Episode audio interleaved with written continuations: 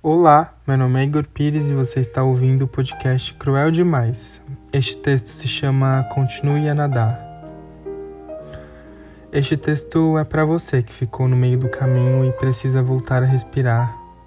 Você que se sentiu por tanto tempo apaixonado, se deu tanto, doou tanto, foi tão de verdade que agora apenas o vazio das coisas adormece na membrana mais dolorosa do peito o vazio dele segurando sua mão antes de atravessar a rua, a risada dele na sua cabeça enquanto você contava alguma piada idiota, as roupas que ainda estão na sua casa, mas por impossibilidade do destino permanecerão aí por um bom tempo.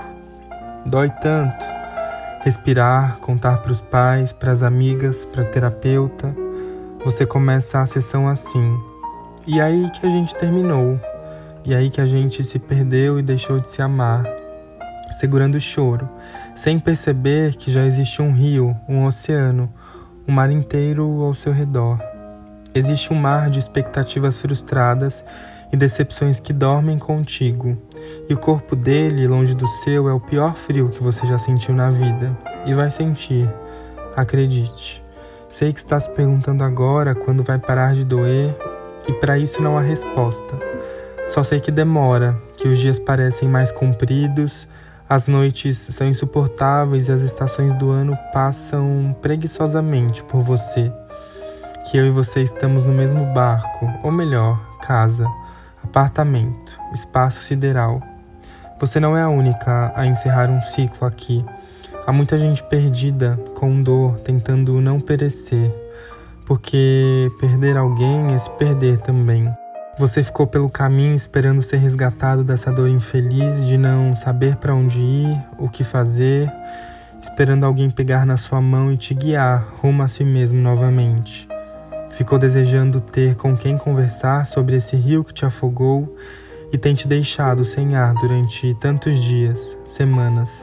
Desejou ardentemente uma bombinha de oxigênio, uma mão para te puxar para fora d'água ou simplesmente ele de novo para te ajudar a nadar. E eu não vou mentir que em alguns dias vai doer mais que em outros, que você vai querer voltar para ela, mas voltar não é uma opção, e que talvez esse período seja ainda mais doloroso. Mas você ficou pelo caminho e preciso te lembrar que seus pés precisam começar a construir dia após dia novas formas de conhecer o mundo que aos pouquinhos, bem aos pouquinhos, vai tudo fazendo sentido, vai tudo entrando nos eixos, vai tudo se alinhando à maneira calma, tranquila e obrigatória com que a Terra vai girando.